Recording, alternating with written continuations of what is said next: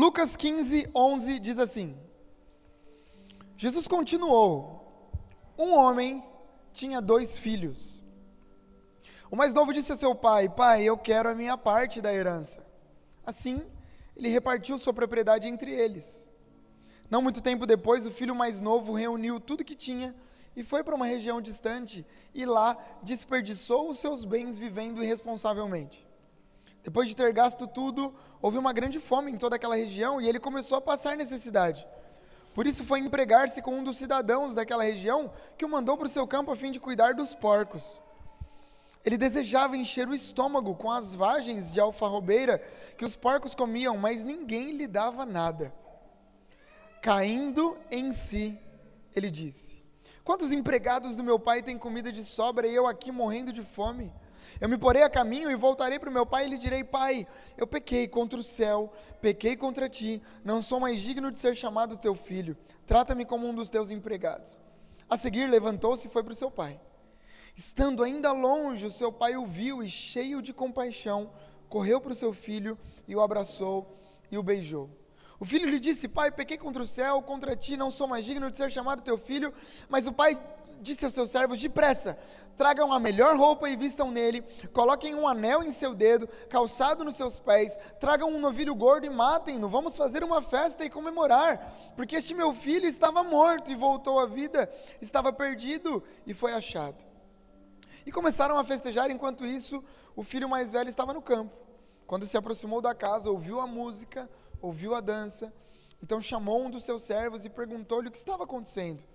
Este lhe respondeu: Seu irmão voltou, e seu pai matou um novilho gordo, porque o recebeu de volta são e salvo. O filho mais velho encheu-se de ira e não quis entrar.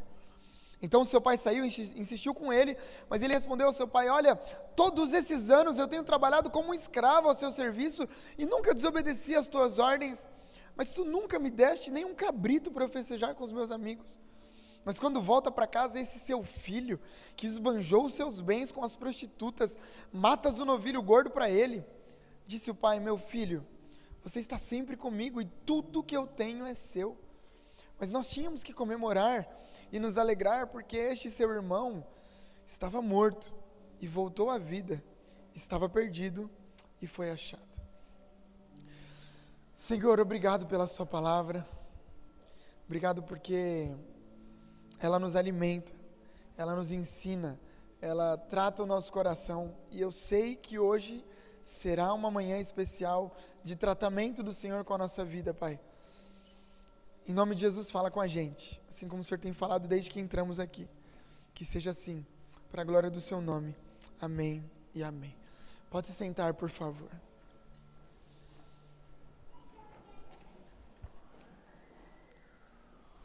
Irmãos, hoje é dia dos pais, e enquanto eu pensava no texto para nossa reflexão de hoje, esse texto queimou no meu coração, porque ele fala justamente é, de um pai que tinha dois filhos, e eu sei que com certeza a gente vai se encontrar nesse texto aqui, nessa manhã. Quer você seja pai, quer você seja mãe, quer você seja filho, quer você não seja nada você com certeza vai se encontrar comigo aqui nessa manhã. Vamos lá, apesar de aparecer só no Evangelho de Lucas, essa é uma das parábolas mais famosas de toda a Bíblia. A chamada parábola do filho pródigo. E eu sei que a gente está diante de uma parábola, de um texto bem, bem autoexplicativo. Mas para a gente compreender um pouco a respeito do contexto onde essa parábola foi contada, a gente tem que dar alguns passos para trás. E você vai ver como isso vai fazer sentido. Todas as vezes em que você se encontrar com o texto bíblico, faça esse teste. Dê uns passos para trás, olha ali alguns capítulos antes, tenta encontrar o contexto uh, do texto que você está lendo. Olha só o que diz Lucas capítulo 15, versículos 1 e 2. Todos os publicanos, todos os publicanos e pecadores estavam se reunindo para ouvir Jesus. Mas os fariseus e os mestres da lei os, o criticavam. Este homem recebe pecadores e come com eles. Gente, essa é a primeira vez que a Bíblia vem dizer que todos os publicanos e pecadores se aproximaram ao mesmo tempo para ouvir Jesus falar. E é interessante porque aqui nesse texto Jesus conseguiu reunir não só os publicanos e os pecadores que nesse momento estão do lado de Jesus, mas ele conseguiu reunir também os mestres da lei e os fariseus que estão contra Jesus. É como se Jesus estivesse com os pecadores de um lado e os religiosos da época estão olhando do lado de fora. É uma cena clássica: Jesus, os seus seguidores e os opositores juntos, frente a frente. E isso é muito doido, porque enquanto Jesus ele atraía os pecadores, os pecadores queriam estar perto de Jesus, os fariseus, os mestres da lei, eles, os religiosos da época, eles é, repeliam os pecadores. É como se na igreja os pastores e os líderes dissessem assim: não, você é pecador, aqui você não pode entrar. Não, mas a, igreja não é para isso, não, aqui não. Aqui você não vai entrar. Ou seja, os fariseus eles consideravam um absurdo essa acolhida de Jesus ah, para os pecadores. Ele dizia: como, como assim? Jesus come com gente ruim, Jesus come com os pecadores, Jesus senta com essas pessoas. E eu imagino que se a gente pudesse ver essa cena desses versículos pintada num quadro, seria mais ou menos o seguinte: Jesus dentro de uma casa, viaja aqui comigo, irmãos. Jesus dentro de uma casa sentado na mesa, os, farise... os publicanos, que eram os cobradores de impostos, e aqui é uma cena importante porque publicano na época de Jesus eram os cobradores de impostos que cobravam, eles eram judeus, cobravam impostos dos próprios judeus, ou seja, os judeus não gostavam deles. E eles entregavam esse imposto para Roma, mas Roma também não gostava deles, porque eles eram judeus. Então ninguém gostava deles. Mas eles estão sentados numa mesa com Jesus, junto com outros pecadores variados, dentro da casa. Na janela da casa, desse quadro, estão os fariseus e os líderes religiosos olhando da porta e dizendo entre eles: como que pode? Jesus sentado com pecador e com publicano, isso está errado. E aí foi exatamente nesse momento onde os religiosos se recusaram em sentar junto com Jesus nessa mesa com os pecadores, que Jesus percebeu o que estava rolando e decidiu contar uma parábola dividida é, em três histórias. Importante reforçar aqui que essa é uma única parábola, com três histórias diferentes. A primeira história que ele contou foi a respeito de uma ovelha. Uma ovelha de 100 ovelhas, essa uma ovelha se perdeu. Se perdeu do seu pastor, saiu para fora dos limites daquela fazenda, e que por instinto ela sabia que estava perdida fora de casa. A ovelha não foi perdida, ela se desgarrou do rebanho. Ela simplesmente começou a andar, andar, talvez atraída por novos horizontes, por novas pastagens. Não sei o que pode ter atraído essa ovelha, mas ela acabou se afastando do convívio das outras ovelhas. A Bíblia vem dizer nessa parábola que o pastor, percebendo que está faltando uma, deixa as 99 em segurança e sai à procura dessa uma que se perdeu. Quando ele encontra, ao invés de sacrificá-la, porque isso poderia acontecer. Talvez a ovelha se perdeu, acabou se machucando e ele, meu, não acredito que essa ovelha se perdeu. Então, acabou, já era. 99, tá tudo certo, depois arruma mais uma e volta a ser 100. Não, ao invés de sacrificar essa ovelha que se perdeu, o pastor pega essa ovelha, leva para casa e celebra o seu encontro. Essa é a primeira história. A segunda história que Jesus conta dentro dessa parábola é sobre uma moeda que, diferente da ovelha, por ser um ser inanimado, não sabia que estava perdida. A ovelha se perde fora de casa, a moeda dessa história se perde dentro de casa.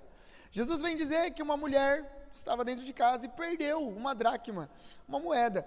E ela começa a procurar, procurar, procurar, procurar, até encontrar essa moeda dentro de casa. Quando ela termina de encontrar, ela celebra porque encontrou uma moeda que estava perdida. Logo depois de contar essas duas histórias a respeito de uma ovelha que sabia que estava perdida fora de casa e uma moeda que, que não sabia que estava perdida dentro de casa, ele contou uma terceira história. E basicamente a história dizia o seguinte: dois irmãos moravam junto com o seu pai e um certo dia o filho mais novo chegou e pediu a herança. Gente, essa história ela deve ter soado de um jeito muito estranho para quem estava ouvindo, porque na cultura oriental nunca um filho é, se dirigiria ao seu pai como esse menino se dirigiu ao pai dele. Até porque pai naquela época era uma, uma figura central de uma família. Só para a gente ter noção, de como que era nesse contexto, se um filho falasse com seu pai do jeito que esse menino falou, o pai tinha direito de expulsar ele de casa sem herança.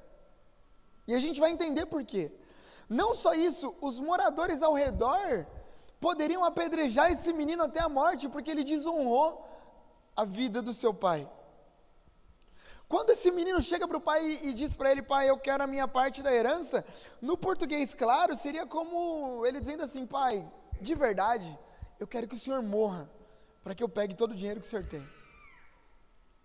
O meu desejo é que o senhor bata as botas o quanto antes, para que eu consiga pegar a minha parte, a parte que eu tenho direito. O segundo detalhe que a gente encontra aqui no início desse texto é que o pai repartiu a herança para os dois. Olha só, o mais novo disse a seu pai: Pai, eu quero a minha parte da herança. Ou seja, pai, eu quero que o senhor morra. Quando ele disse isso, o pai repartiu a sua propriedade entre eles. Ou seja, pelo fato do filho mais velho ter recebido também a sua parte da herança, é como se ele estivesse dizendo mesmo, indiretamente, ele também estava dizendo: Pai, não me importa muito, o importante é que eu receba a minha parte. Se o Senhor deu para ele, eu preciso receber a minha parte também. Ou seja, irmãos, para ambos os filhos, o pai vivo ou o pai morto, não fazia a menor diferença. A diferença é que um dos filhos foi sincero com seus sentimentos, o outro não. Um disse, pai, de verdade, eu quero que o senhor morra. O outro ficou calado, falou, não, o senhor vai me entregar, eu recebo. Não tem problema. É a minha parte que está aqui, tudo bem. Por isso que para mim a ideia dessa história não se trata apenas de um filho que se perdeu, mas de ambos que estavam perdidos, porém um dentro de casa e outro que ia se perder fora de casa. Agora o que me chama a atenção observando esse texto no grego é que quando o filho mais novo pede para o pai a herança, ele diz: Pai, eu quero a minha parte da herança. É, o senhor pode me dar porque eu vou embora daqui. Aquilo que o filho pede no original é diferente daquilo que o pai entrega. Eu sei que está confuso, mas você vai entender. Para o pai, quando o pai reparte uh, aquilo que ele tem, vai muito além dos bens, vai muito além da fazenda. Para o filho, é a fazenda, são os bens, é o dinheiro. Mas quando o pai entrega, vai muito além, porque o termo usado para a palavra propriedade, bens, fazenda, aí, independente da versão que você tenha, é esse aqui. Olha só. Bios. Diga comigo, bios. Bios de onde no português nós temos a palavra biologia, que é o quê? Estudo, logia da vida. Ou seja, quando o pai entrega, o filho pede herança, o pai entrega vida. O filho pede, pai, eu quero os, a minha parte dos bens. O pai fala, com os bens você leva tudo que eu tenho. Você leva a minha vida. Você leva tudo. Para o pai era a sua própria vida. Para o filho, o filho quer dinheiro, o pai entrega amor. O filho quer fazenda, o pai entrega graça. O pai entrega, vai, pode ir. O tempo passa, o filho mais novo colocou o pé na jaca e olha só, o filho mais novo foi para uma região bem distante, lá desperdiçou seus bens vivendo irresponsavelmente. Depois de ter gasto tudo, houve uma grande fome em toda aquela região e ele começou a passar necessidade. Gente, olha só que doido. Região distante aqui tem a ver com um lugar afastado da presença do pai. É como se esse menino tivesse passado de todos os limites e ido para muito longe, muito longe, bem distante da presença do Pai. E é justamente esse lugar onde ele gerou tanta expectativa, onde ele disse: Olha, eu vou para um lugar onde eu vou viver, eu vou ter liberdade. Aqui eu não tenho, na casa do Pai eu não tenho, lá, lá longe eu vou ter. Lá eu vou gastar, lá eu vou beber, lá eu vou bagunçar. Ali sim, ali eu vou ter alegria de verdade, porque aqui eu não tenho. É justamente lá que a fome chega e ele percebe que ele perdeu tudo que ele tinha. Uma pausa aqui. Gente, é exatamente isso que o diabo faz. O diabo ele vai trabalhando, trabalhando para que a gente acredite que afastado da presença do Pai, a gente vai ser saciado. Longe daquilo que Deus tem para a gente, a gente vai receber o que a gente não consegue aqui a gente vai ter uma alegria diferenciada, porque a gente olha para fora, a gente fala, nossa, olha como essas pessoas se divertem, olha, olha como se eu tivesse mais dinheiro eu seria mais feliz, se eu trocasse, aí as coisas que a gente tem, elas vão se tornando, a gente vai ficando insatisfeito, a gente fica insatisfeito com o casamento que a gente tem, porque a gente olha para o vizinho e fala, nossa, o dele parece melhor, a gente fica insatisfeito com a igreja que a gente tem, porque a gente olha e fala, nossa, aquela igreja parece mais legal, olha, se eu tivesse um outro celular, Gente, é, é verdade ou é mentira? A gente compra um carro hoje, daqui a pouco a gente olha e fala: nossa, esse carro é muito melhor do que o meu. O celular do irmão é muito melhor do que o meu. A vida do outro parece muito melhor do que a minha. E ele vai pensando, vai fazendo a gente pensar que longe das cercas que nos protegem, a gente vai encontrar algo que vai saciar a nossa vida. Como se o que a gente tem hoje não fosse suficiente. Como se tudo que Deus já nos deu não fosse o suficiente. E aí, o texto vai seguir dizendo que depois de ter gasto tudo, teve fome naquela cidade e ele começou a passar necessidade, por isso foi empregar-se com um dos cidadãos daquela região que o mandou para o seu campo a fim de cuidar de porcos. Ele desejava encher o estômago com as vagens de alfarrobeira que os porcos comiam, mas ninguém lhe dava nada. Caindo em si, ele disse: Quantos empregados do meu pai têm comida de sobra e eu aqui morrendo de fome? Eu me porei a caminho, voltarei para o meu pai e lhe direi: Pai, pequei contra o céu, contra ti, não sou mais digno de ser chamado teu filho, trata-me como um dos teus empregados. A seguir, ele se levantou, estando ainda longe, seu pai o viu, e cheio de compaixão, correu para o seu filho e o abraçou e o beijou. O filho disse: Pai, pequei contra o céu, contra ti. É engraçado que o pai não vai nem deixar o filho terminar.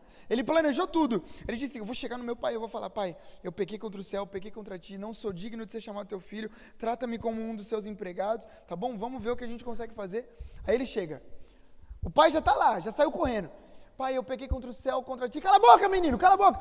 Pega a roupa para o menino. Pega, vamos celebrar porque ele estava morto e agora ele voltou.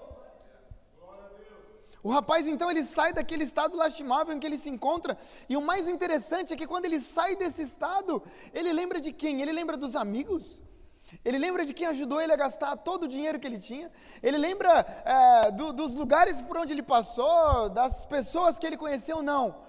Quando ele chega no fundo do poço, ele lembra da casa do pai. Ele pegou a rota de volta para casa e reencontrou o pai no mesmo lugar, com o mesmo amor, com o mesmo sentimento. Sabe, irmãos, esse filho ele, ele compreendeu uma verdade que a gente precisa compreender. Ei, não existe liberdade fora dos limites da casa do pai. Não existe liberdade fora dos limites que o pai colocou. A gente pode pensar que a cerca que o pai coloca é para impedir o nosso avanço, mas na verdade, na verdade, quando a gente vai olhar, a gente percebe que a cerca que Deus coloca é para nossa proteção. Não existe liberdade fora dos limites do pai.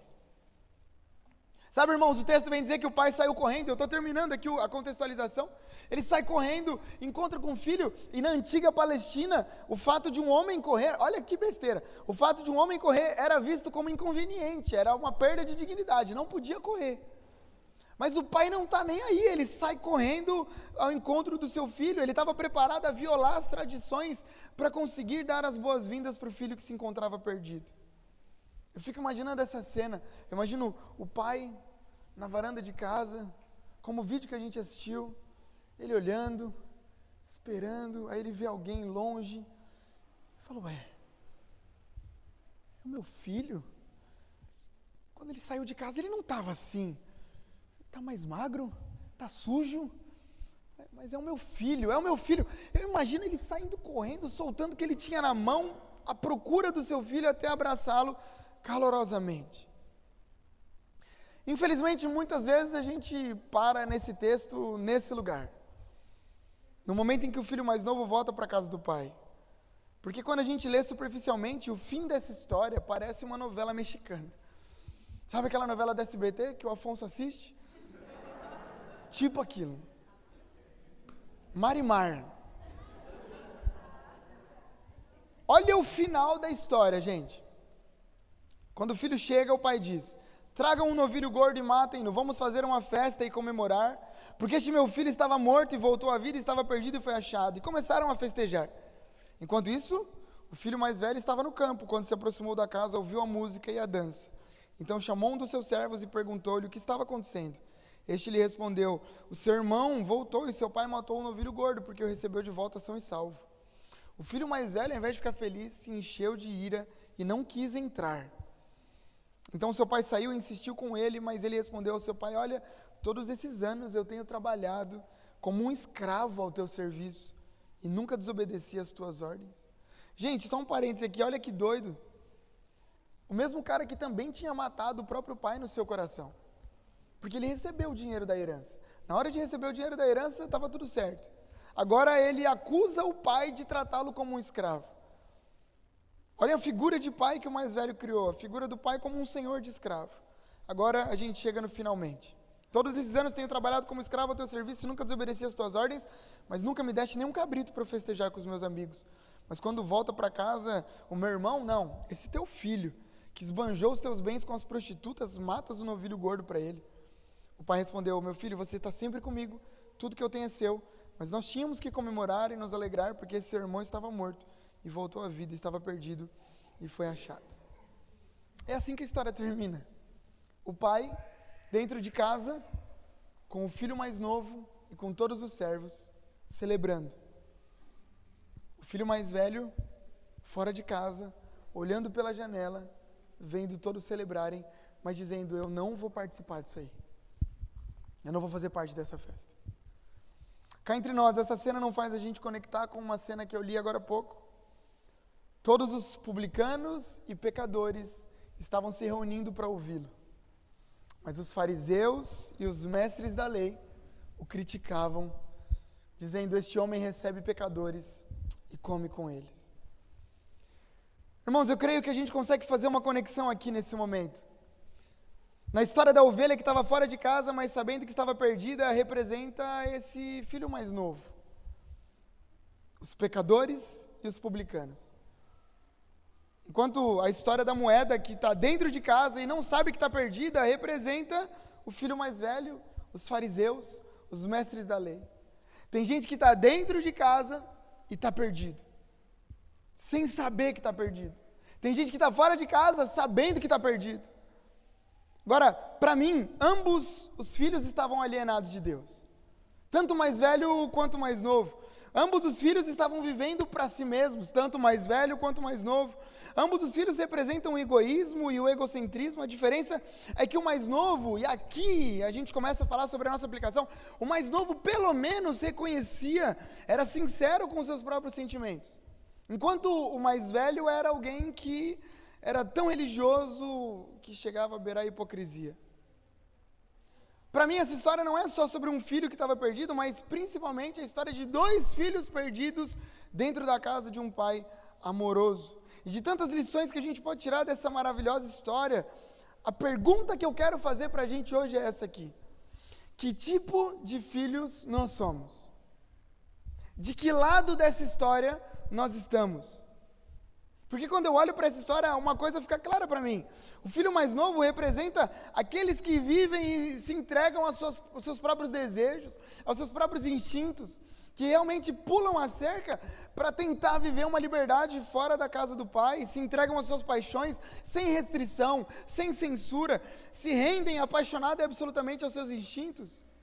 Sabe, irmãos, domingo passado eu preguei sobre Sansão na nossa igreja do Ipiranga, e eu falei que esse tipo de gente é gente que está tão cheia de si que não sobra nem um pouco de espaço para Deus.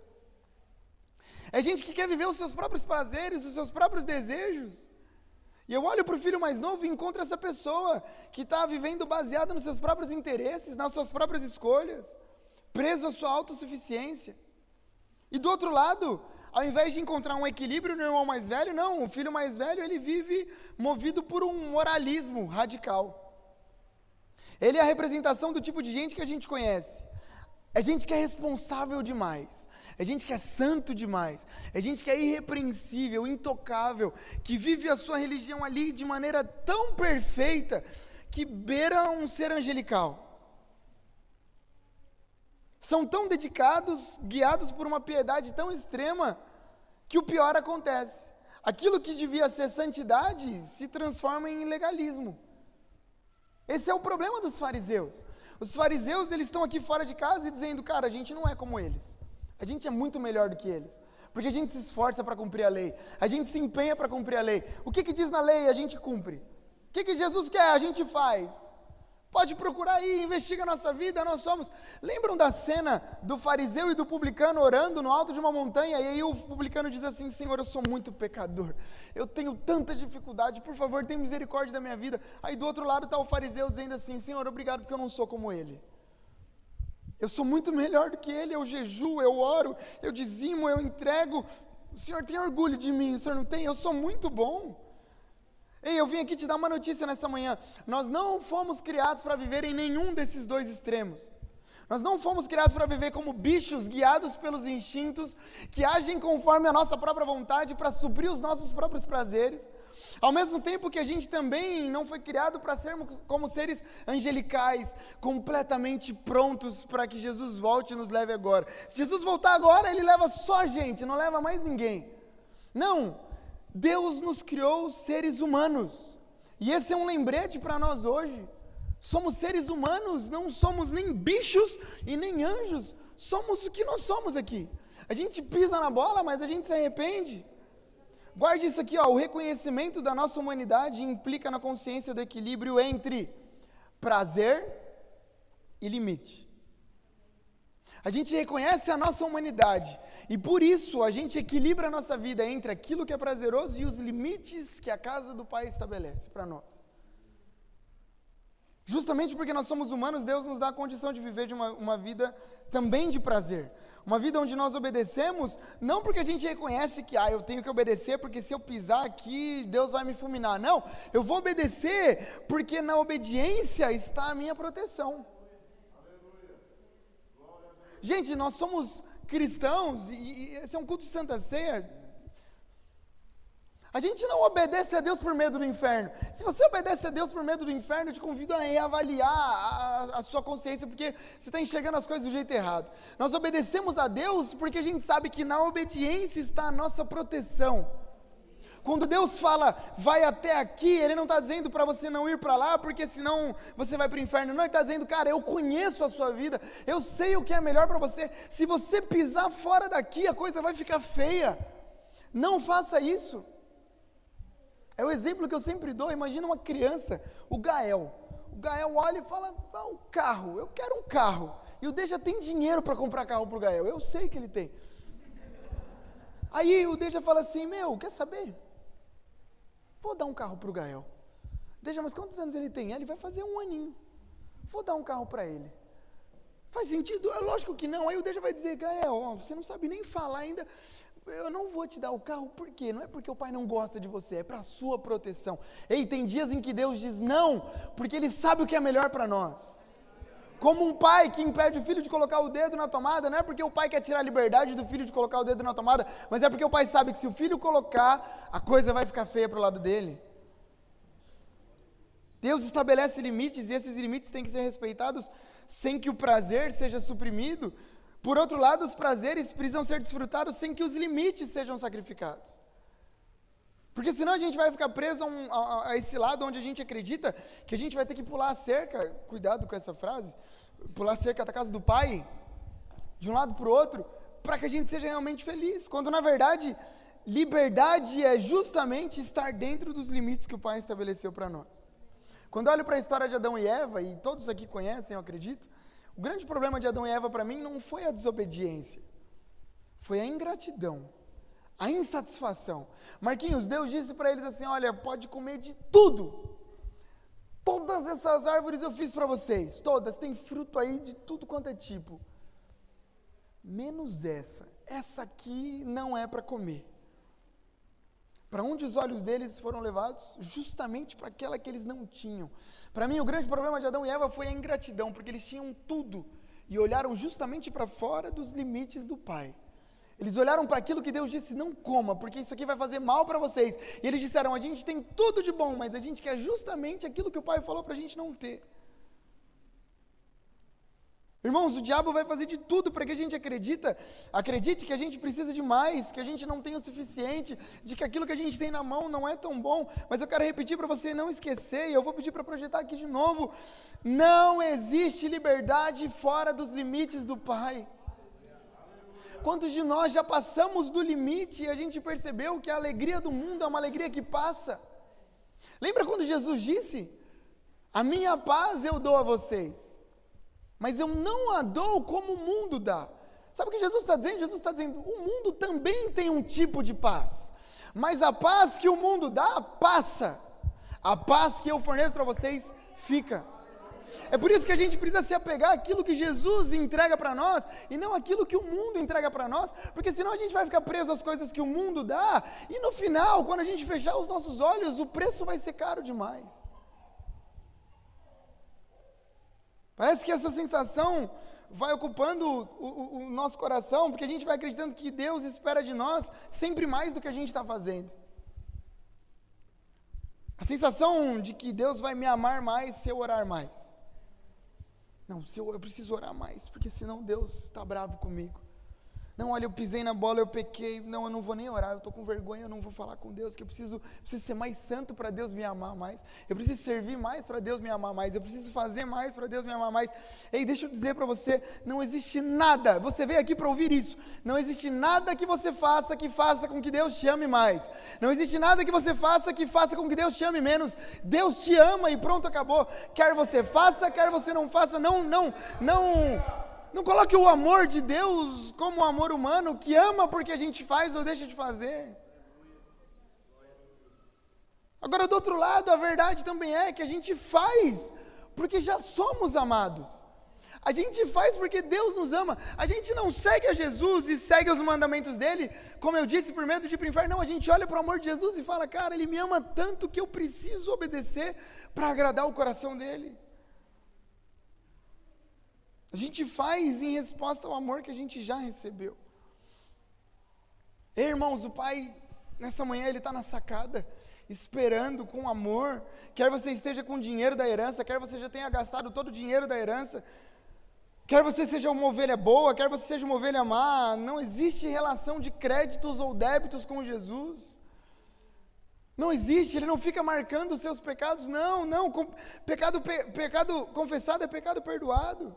É por isso que ele diz lá em João capítulo 3, 16, que Deus amou o mundo de tal maneira que ele deu o seu único filho, para que todo aquele que nele crer não pereça, mas tenha vida eterna. Deus não ficou analisando e dizendo assim: ah, deixa eu ver ali, ah, eu vou entregar meu filho por esse aqui. Não, aqueles ali são terríveis demais, por aqueles eu não vou, eu vou entregar por quem é mais ou menos bom. Tem alguém aqui que é mais ou menos bom? Espero que não. E aí, o apóstolo Paulo vai dizer em Romanos capítulo 5, versículo 8, que Deus prova o seu amor para com a gente quando Cristo Jesus foi enviado, quando nós ainda éramos pecadores.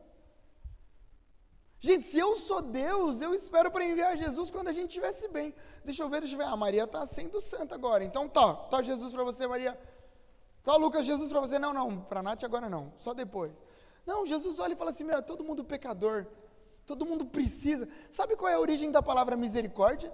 Misericórdia é a junção de duas palavras no latim, miseri e cardia. Cardia é de onde a gente traz a palavra coração, tudo ligado, né? Cardiologista. Então é coração. Miséria é miséria mesmo. Quando a Bíblia diz que Deus sente misericórdia de nós, Ele está olhando a nossa miséria com o lugar mais profundo dele. E quando Ele vê isso, Ele entrega Jesus para morrer por nós. O que, que a gente faz então? Deus está nos chamando nessa manhã para simplesmente recebermos o amor de Jesus, recebermos o amor do Pai, sermos abraçados mais uma vez por essa graça que a gente não merece, mas a gente recebe pelo sacrifício de Jesus. Ei, de que lado nós estamos? Que tipo de filho nós somos? Será que nós somos o filho que esbanja a graça do Pai e pega todo o dinheiro e gasta e vive irresponsavelmente?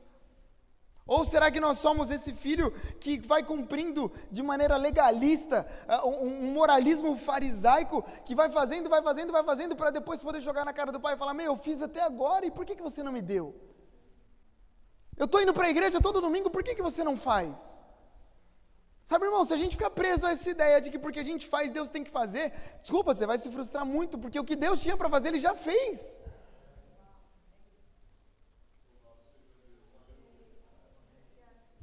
Quero encerrar esse sermão dizendo que Deus está sempre buscando o perdido. Nós servimos um Deus que não desiste de amar aqueles que caíram.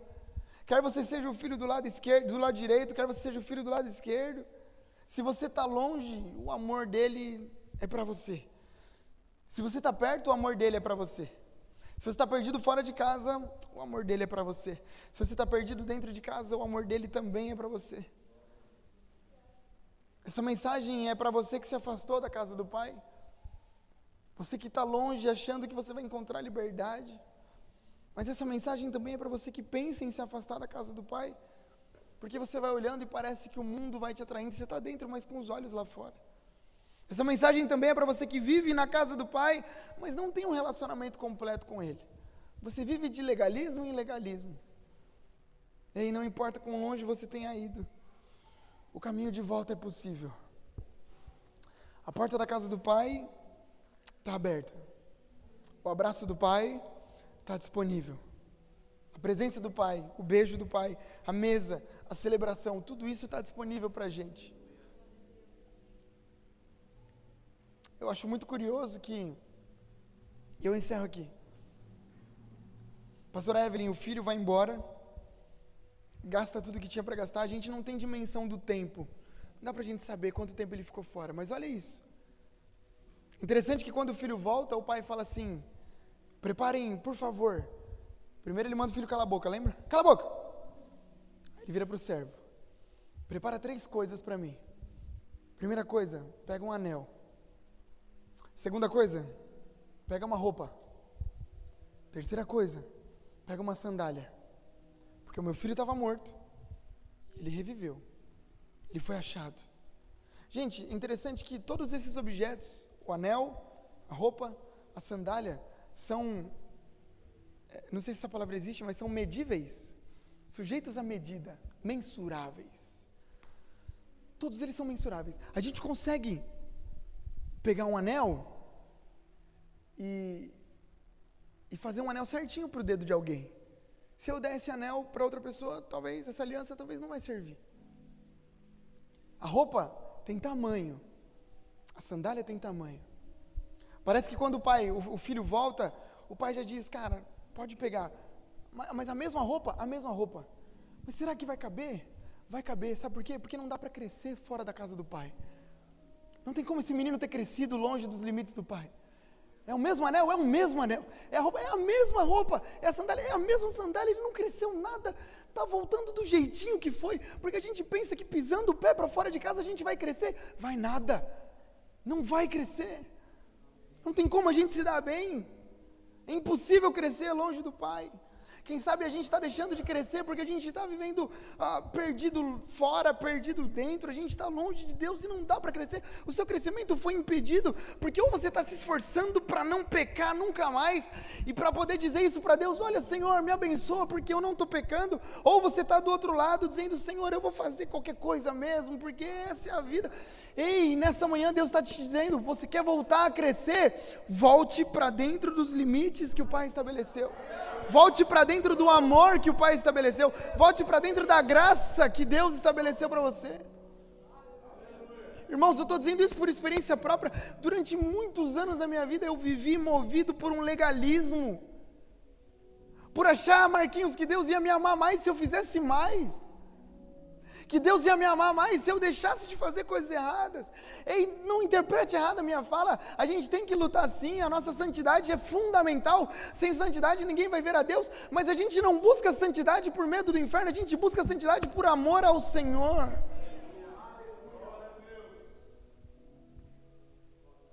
Nessa manhã, o Pai está convidando a gente para a festa de novo. Não para uma festa legalista, nem para uma festa com instintos de bicho, mas para uma festa onde o amor impera, uma festa onde a graça impera. Eu quero orar pela sua vida, por favor. Senhor, em nome de Jesus, eu sei o que o Senhor disse para mim. Essa é uma manhã de libertação para os nossos corações. Uma manhã onde o legalismo cairá por terra em nome de Jesus. E onde também o, o, a libertinagem vai cair por terra também em nome de Jesus. Voltaremos para o lugar onde o Senhor tem para nós. Voltaremos para o lugar, ó Pai, onde nós somos amados, porque somos amados, porque o Senhor é amor. Não porque somos bons, como o filho mais velho pensava que era, ou porque somos maus, como o filho mais novo foi. Não, somos amados porque o Senhor é amor. O que o Senhor, não é que o Senhor tem amor, o Senhor é o próprio amor, a sua essência é amável. E recebemos, ó Deus, dessa essência nessa manhã. Recebemos da sua graça em nome de Jesus. Senhor, cantaremos uma canção agora e eu peço para que enquanto cantamos, o seu Espírito Santo passeie nos nossos corações. Vai modificando o que precisa ser modificado. Senhor, vai transformando o que precisa ser transformado para que ao final desse encontro haja liberdade, porque foi para a liberdade que o Senhor nos libertou. Em nome de Cristo Jesus. Amém.